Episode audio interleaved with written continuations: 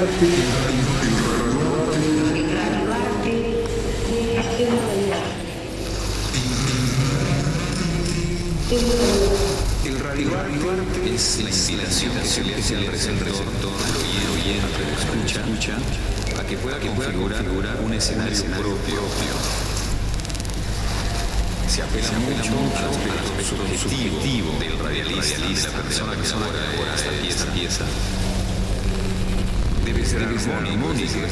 decir, sonar bien. Es un género totalmente libre en su construcción. Es un género totalmente libre en su construcción. Totalmente libre en su construcción.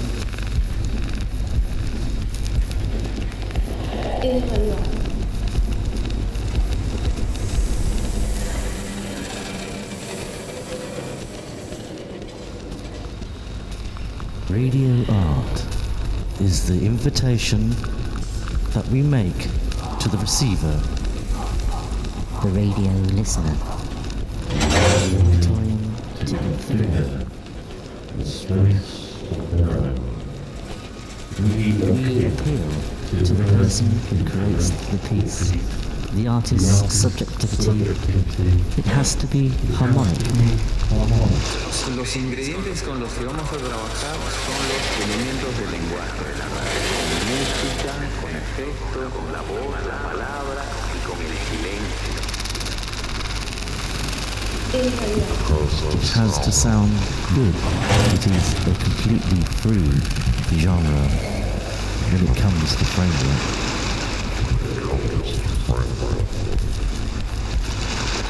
Música, con la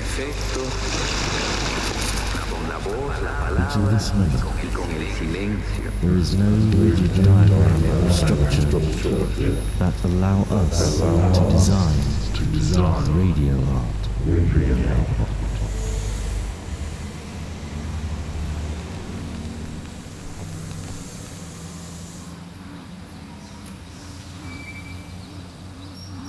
You're listening to the noise, the.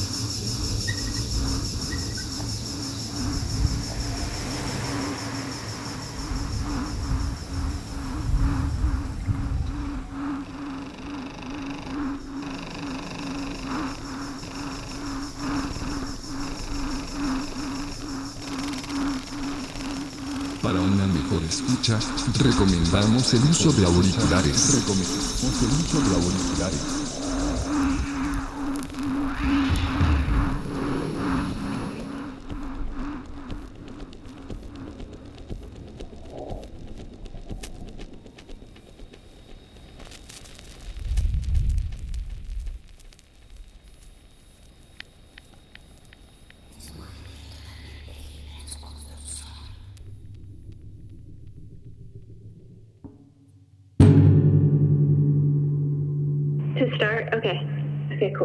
Have my like recorder on it. Trying to get it to record right. Hola, ¿qué tal? ¿Cómo están? Soy Laura Balboa. um, okay, so my name's Olivia Bradley Skill. Estoy muy, muy contenta de poder estar de nuevo con Sonresa. I work at a radio station, WFMU, which is based in New Jersey, Jersey City, New Jersey. I work as the music director there. So I work on, um, we have a physical library and I curate that and talk with artists and labels and promoters. Um, and I also have a radio show there and I am a sound designer on the side and work on my own little projects.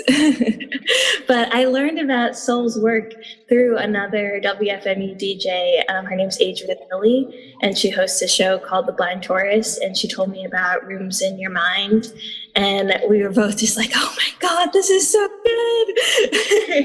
I love this. it was so like hypnotic and entrancing and seductive. So I really, I'm excited to be here with you today. Y quiero contarles también que estamos haciendo una conexión de muchos kilómetros de distancia porque Sol vive en Argentina, yo vivo en Suecia, entonces estos encuentros son muy bonitos porque nos llegan a dar una idea sobre cómo la distancia no es un problema para poder conectarnos, para poder compartir el trabajo que hacemos y para poder platicar sobre ese trabajo. Esta sesión es precisamente para poder presentar un nuevo trabajo que Sol está realizando, acaba de realizar y que va a lanzar. Y platicándoles muy rápido, soy Laura Balboa, soy de México, vivo en Suecia, soy investigadora independiente y llevo ya un rato haciendo un programa de radio sobre perspectiva de género y experimentación sonora. Tuve la gran fortuna de tener a Sol en el programa y ahora en esta ocasión, digamos que nos volvemos a encontrar con este nuevo trabajo que está por lanzar y que estoy muy, pues muy agradecida de poderlo presentar y de que me des la oportunidad de platicar contigo, Sol. ¿Cómo estás? ¿Cómo estás? No, un agradecimiento enorme por por estar hoy acá conectadas y la verdad es que para mí es un placer siempre hablar con vos. Fue una invitación que surgió de decir, hablemos acerca de esta pieza y compartirla, ¿no? Con otros oídos y con otra gente que esté abierta a escuchar. Yeah. It's not too common to talk about sound. It's a very nice topic. I know. It, it's easy to talk about like I talk about this with my friends of how easy it is to like show a painting to someone or like a drawing that you made and you can easily talk about it but it's really hard to show them like your audio piece and have them listen to it and watch them as they're listening to it and have a real conversation about it. Y precisamente sí, porque con estas plataformas lo que también nos ayuda es como tener un poco de acompañamiento en estas sesiones sonoras, ¿no? Como que podemos hablar con la persona que hizo el trabajo, podemos como transitar esos sonidos y podemos también agregar un poco más de información para la gente que llega a escuchar el trabajo. Entonces, yo creo que es muy buena idea. La verdad es que hoy en día hay más posibilidades de poder escuchar obras y que también poder comentarlas desde uno como artista, decir, bueno, esta fue mi idea, después lo que le llega a la gente capaz es completamente distinta, pero de dónde surge la idea y poder platicar un poco, ¿no? A pesar de las distancias, acerca de cómo un trabajo de este estilo nace y termina siendo lo que es. Porque a veces uno escucha un disco o escucha, sobre todo cuando escucha cosas experimentales, no sabe muy bien cuál fue la idea central de quien la quiso hacer. Y a mí me da mucha curiosidad, entonces poder compartirla y poder charlarla también se me hace mucho más fácil con alguien como vos que sabe del tema. Contarla yo sola a veces no sabría por dónde empezar.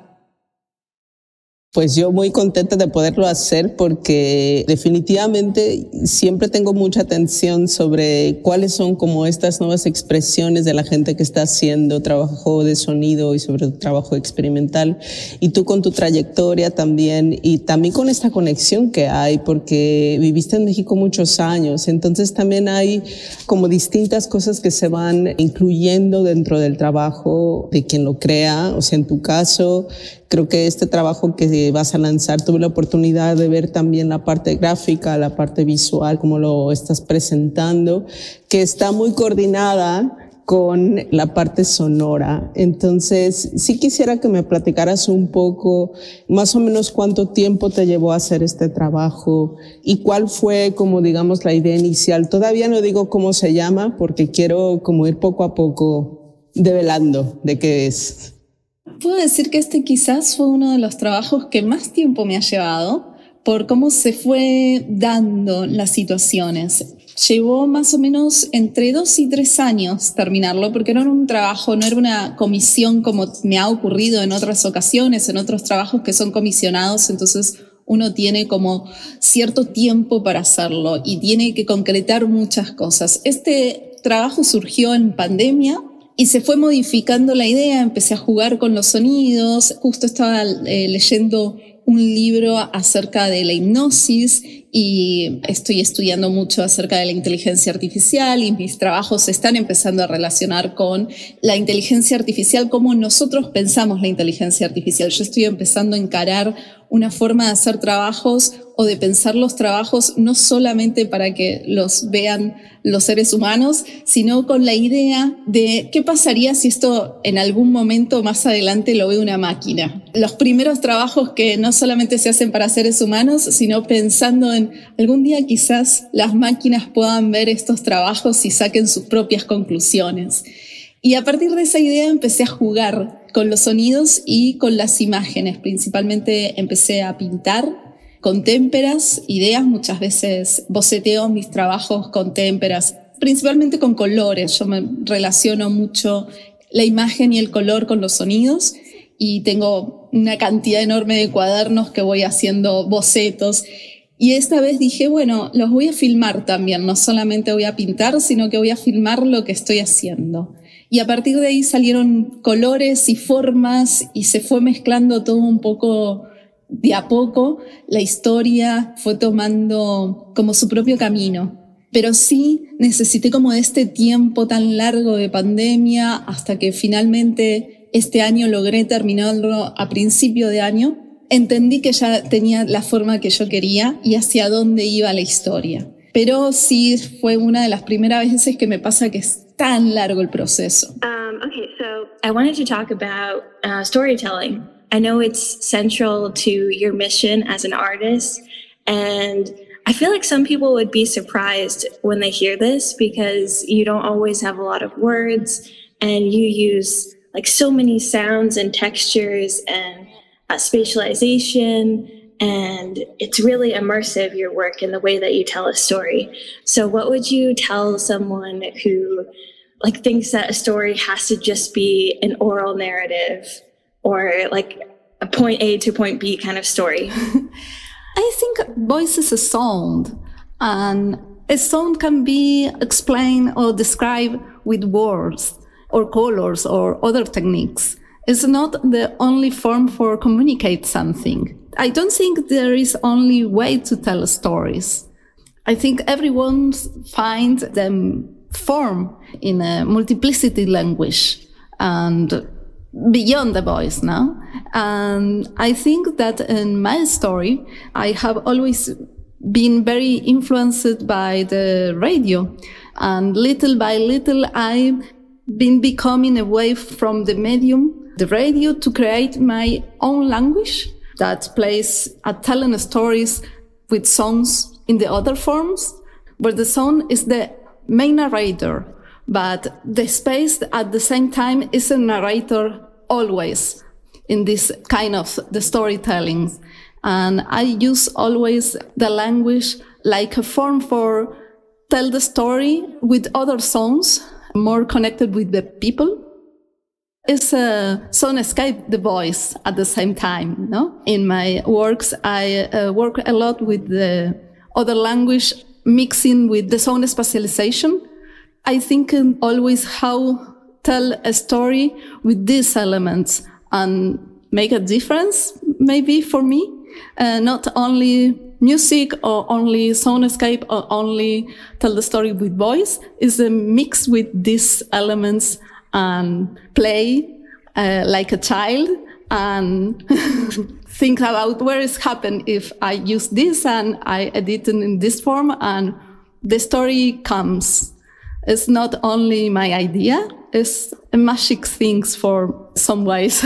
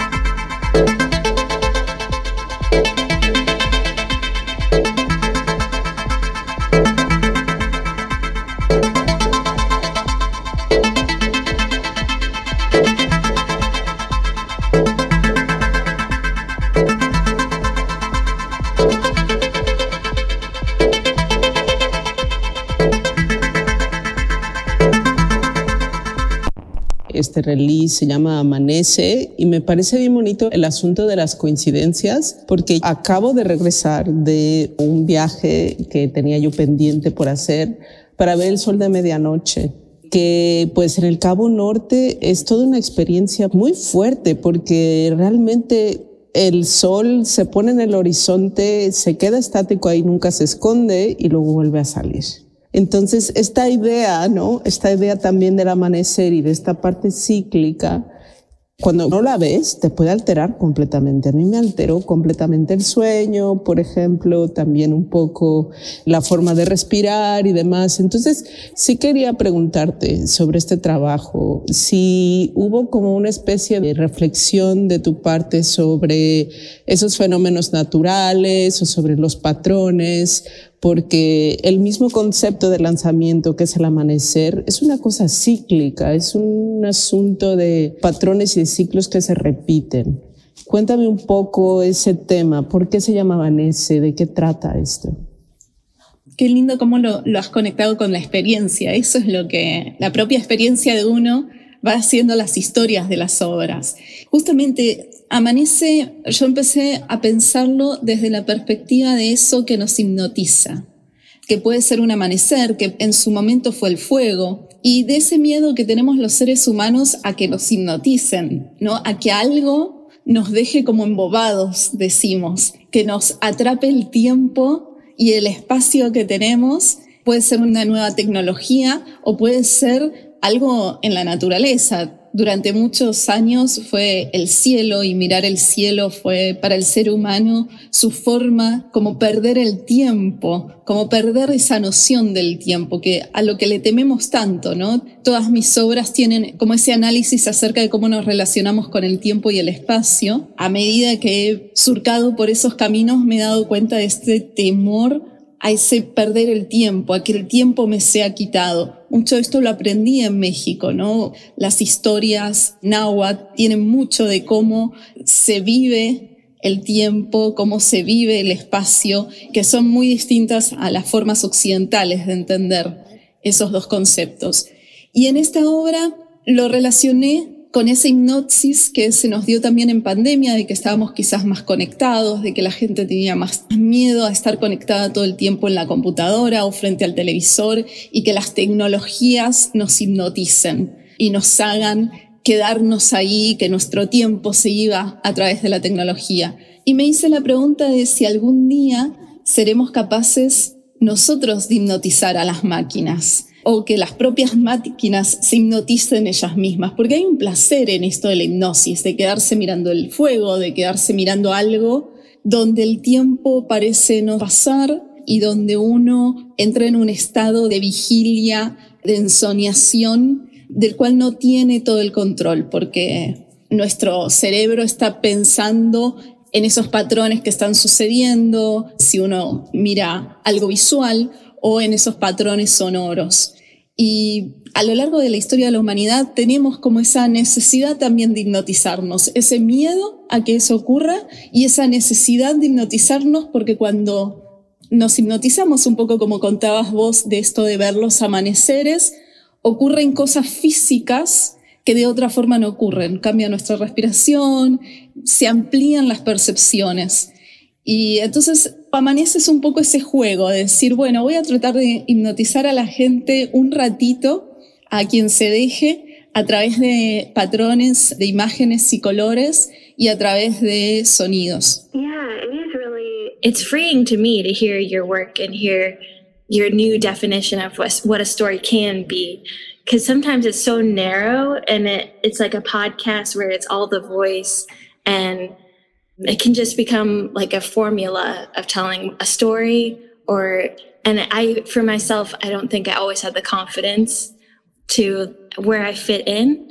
Hearing your work it was like another person doing something that i wanted to be doing another example of someone like that telling not quite music not quite a story or whatever you know it's just like this in between kind of radio perfection land. It's very interesting because the technology now transform how we connect and how we tell the story. That is the point of my investigations and for my works and how connect with the story and the audience through the new technology and with other elements, no music and songs, but the technology is part of now of our communications and transform the storytelling. Porque también con la parte visual que pude ver del trabajo, lo conecté también un poco y ahora que te escuchaba hablando sobre el tema, con los patrones fractales y también con todas estas situaciones que suceden en estados alterados de conciencia, a lo mejor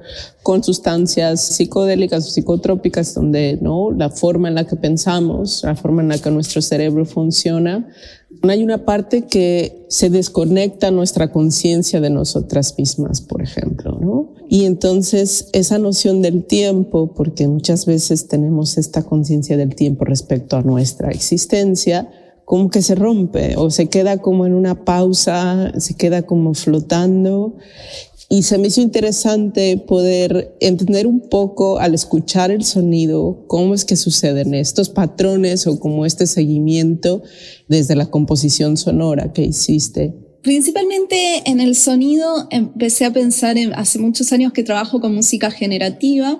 Voy poniendo patrones, pero hay ciertas capas del sonido que se van generando solas a medida que la obra avanza y van cambiando. Hace muchos años comencé a trabajar con música generativa a partir de paisajes sonoros, agarraba paisajes sonoros, por ejemplo, de las lluvias y empezaba a transformarnos, o del agua, y empezaba a transformarlos y a reutilizar esas partes que se transformaban y por sí mismo se creaba una musicalidad.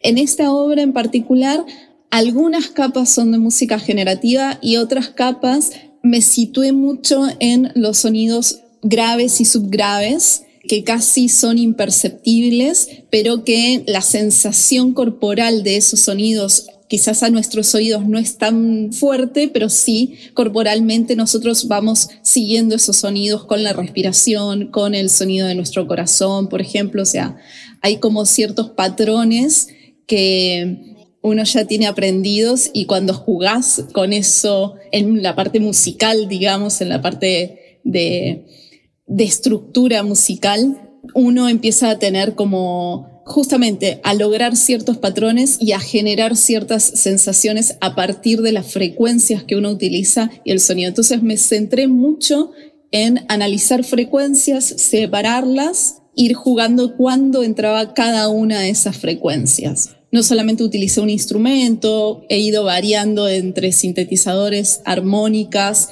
y bombos para lograr cierta estructura musical, pero que a la vez estuviera más relacionada con el ritmo, con sonidos rítmicos.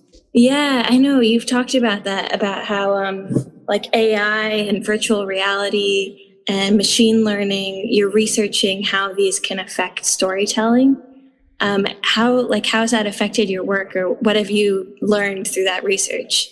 When I think about this, I think is this type of technology, like artificial intelligence, for example, influence in a workflow a lot because, for example, most audio plugins for voice edition have a use algorithm for analyze audio and uh, create the most suitable plugins change to clean the audio.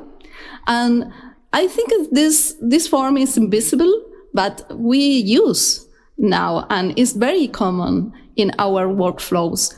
And this is related to the tools we use as sound producers or audio engineers. But I think at the same time, the new technology like uh, other algorithm, uh, how we connect with the audience, for example, if you need a make visible your work, you need post in the social media and the algorithm decide who see your work. And I think it's like an artist, it's important see and understand how this type of technology transform how we connect with our audience and our works because they transform our work and artworks and this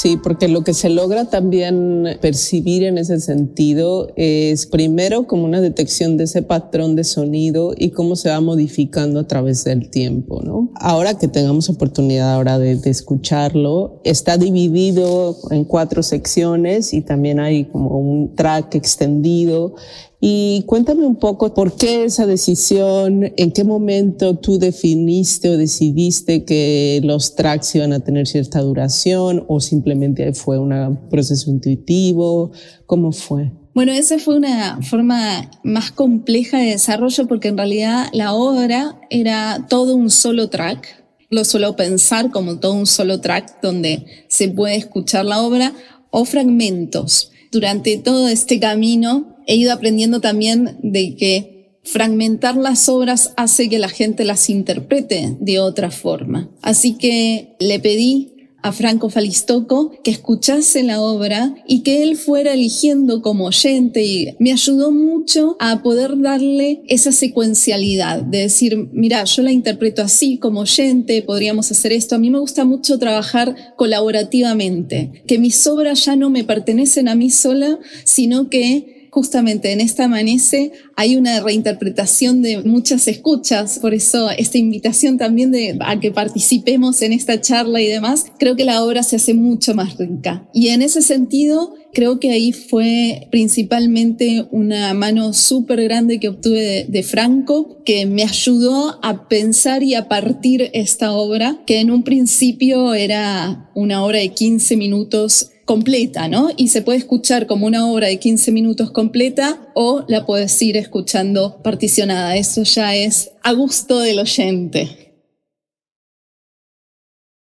Sí, te quería hacer esta pregunta precisamente porque creo que también en el campo de lo experimental hay como mucha más apertura a autodefinir estos formatos, ¿no? La parte de industria de consumo sonoro y musical muchas veces ha establecido ciertos cánones comerciales, ¿no? Sobre cuánto debe durar un track, cuánta es la atención que hay de un oyente a una pieza sonora, y justamente en este campo práctico experimental hay mucho más apertura y sí me interesa mucho entender en qué momento alguien decide si una pieza sonora va a durar dos minutos o veinte, ¿no? O cuáles son esas combinaciones, porque al final creo que también el sonido está completamente entrelazado con espacio y con tiempo. Entonces es importantísimo eso, sí. En un primer momento esta obra se desarrolló como un solo track de 15 minutos, pero si estoy hablando de tecnología no puedo estar ajena a cómo hoy la gente escucha. Y me parece lindo estos playlists que se hacen en donde la gente va escuchando una cosa y después te salta otra y después es la propia quizás inteligencia artificial la que decide qué música te viene después, cómo te va a ordenar eso. Y es interesante las historias que se arman a partir de esos encuentros musicales, quizás incluso de distintos géneros. Me ha pasado con otros álbums que he particionado y he aprendido que es cierto que la industria decide, la industria musical, y que quizás ahora es un poco más amplio, antes era un poco más cerrado, no tomaban tanto en cuenta a los géneros de música experimental, pero yo trabajo un poco lo que es electrónica experimental, entonces entender que también pertenecemos a la industria, ¿no? Que no solamente hoy en día la gente se sienta y escucha un disco como cuando escuchábamos vinilos, hay gente que lo hace y para eso está la versión extendida, digamos, y para quienes quieren ponerlo en su canal de música preferido y ir escuchando fragmentos y que se mezclen, también tienen la oportunidad. Creo que como artistas experimentales, esa es una forma de experimentar cómo se va a escuchar tu obra finalmente. No solamente pensar en la obra, sino también es importante pensar en cómo va a ser recibida y escuchada la obra. Yeah, everyone, it, it changes. Yeah, when you say social media and just the like visibility through social media and the pressure and the expectation to be posting and sharing, it's really, um, it's other new work for the artist. Yeah, it's added work. and it's a new, I guess it's kind of a different way of, I don't think I put enough thought into how that does affect my work or affect the way I'm going to share it is like extra, a whole thing unto itself. Yeah. I think it's a new thing for thinking. And now this algorithm depends for big industries, but we have the possibility to change very little things about how we use and how can obtain the best way for use for our works.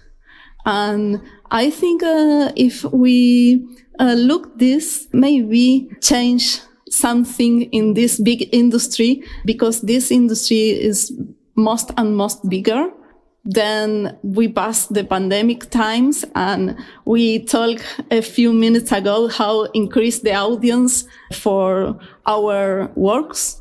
And I think it's interesting, maybe not only think about this, but pay attention how is the related with our works, this technology.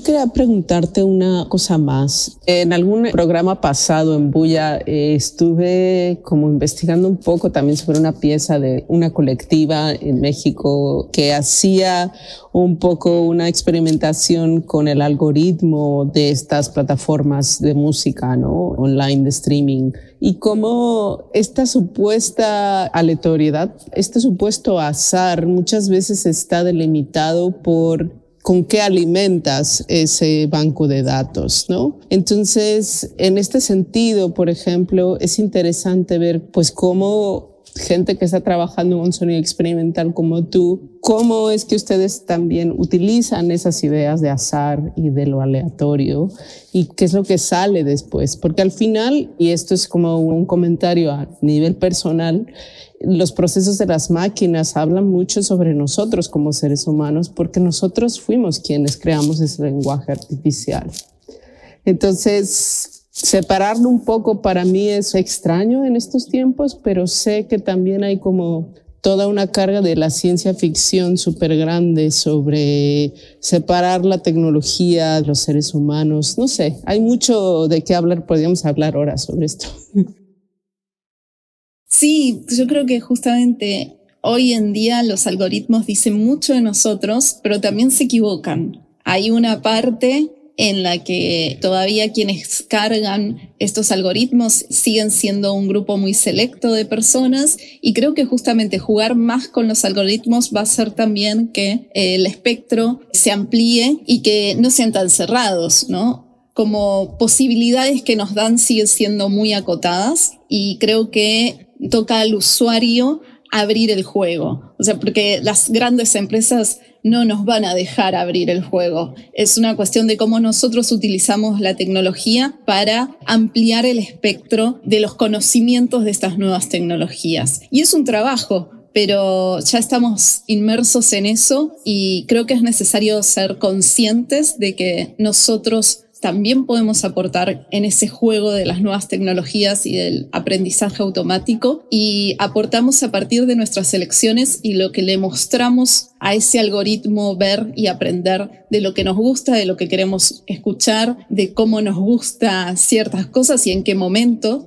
Y es un poco también ser conscientes de realmente lo que consumimos, que muchas veces no somos tan conscientes de lo que realmente consumimos. Decimos que nos gusta una cosa y después consumimos otra completamente distinta. Entonces hay como una forma de autoconciencia en eso. Es una práctica. Pero sí, me parece que como artista, por lo menos yo trato de entender que puedo jugar con eso un poco más, invitar a la gente que lo haga.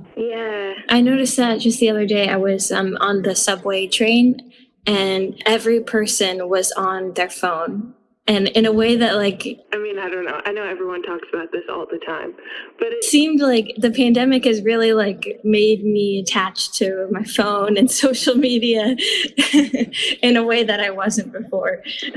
And I have a new audience, more 20, 25 years old people. And this new audience is connected all the time with the phones and with the some service like Spotify. And for me, it's important to understand how use this type of service. If I use or not a decision or not put my work in that type of service. Yeah, it's a conversation you have to be having with yourself all the time. well, we were talking about radio before. I'm interested in how you change your work between radio for broadcast and then doing more like in a space, in a room, like your audiovisual stuff, and you tour and you do that. And with the radio, you're just limited to stereo in the ears, but with a installation, it's more you're thinking about the visual, the room, what things look like, how a person's going to move around the space, and how the sound will travel through there. So, how do you approach the two different spaces and making works for the two different mediums? That is a very interesting question because in the case of my performance, the space is a part of my inspiration. That is why I don't usually repeat performance. Every time I perform, I compose a different story for that space because most of the time the space require it. It's interesting how we interact with the space when it's physical. The sound is, is in a physical space. And I like to think that when I'm in a live performance, the idea is to create a real time interaction between audience, sound, and uh, the space a set of songs that develop uh, in a certain space and they are going to be listened to for the only time, one time. In that ways, people interact with the space, with my songs, and maybe remember that and make the story. The space, uh, I think, has transformed how I connect with the audience. And if it's in, in live, I try to make only experience. Don't repeat that experience. Maybe if recorded or maybe is i make uh, work for radio it's not too clear that connection with the audience. Is other type of connection i always for me always we talk about in the stories in the storyteller in in general we talk about time and space always and I work with that concepts, how interact with the space and how interact with the time. That's cool that you, so is that true that your, your performances are always different depending on? I try to make a different experience because at the same time it's difficult for me repeat the same work because I use a lot of songs and when I finish I need clean and come back with new songs and clean my computer and my workspace for new songs. Oh, wow. And that is with the years, I need new phone for make works. And that is my solution for make new works and archive the works I make. And I think, okay, maybe this is nice because always people come see me. It's new. It's a new story never repeat the experience.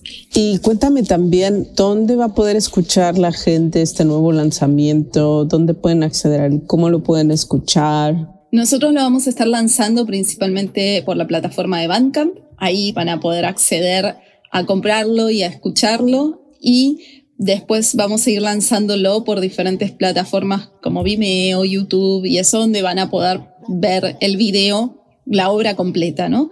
Y a través de mi página de internet que es www.solreza.net.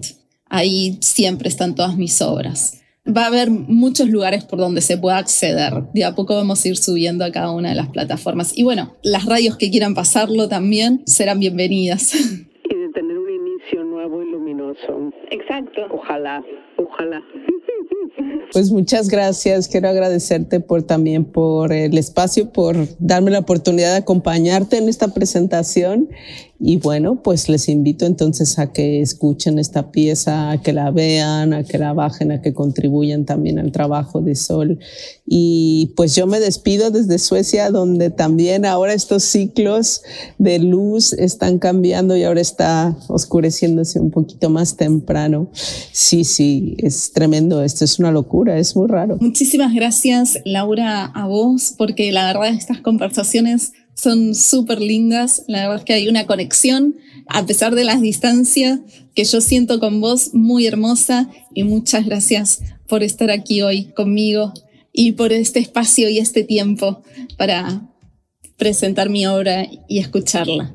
Muy bien, y un agradecimiento a Franco también por todas las facilidades y toda la conexión. Gracias.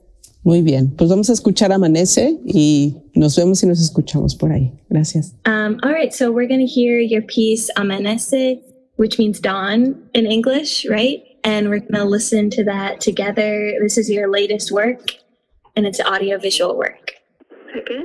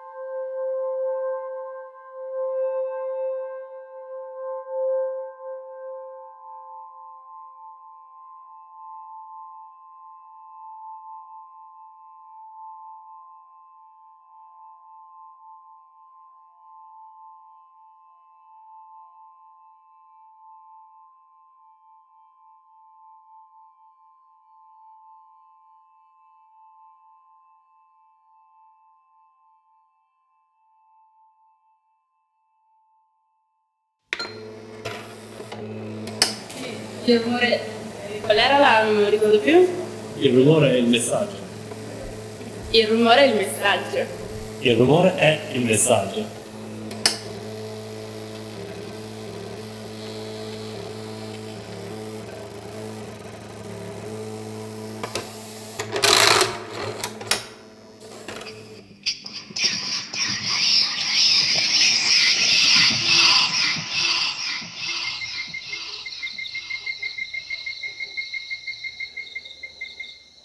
Por más, dice la rana, escúchame, ¿eh?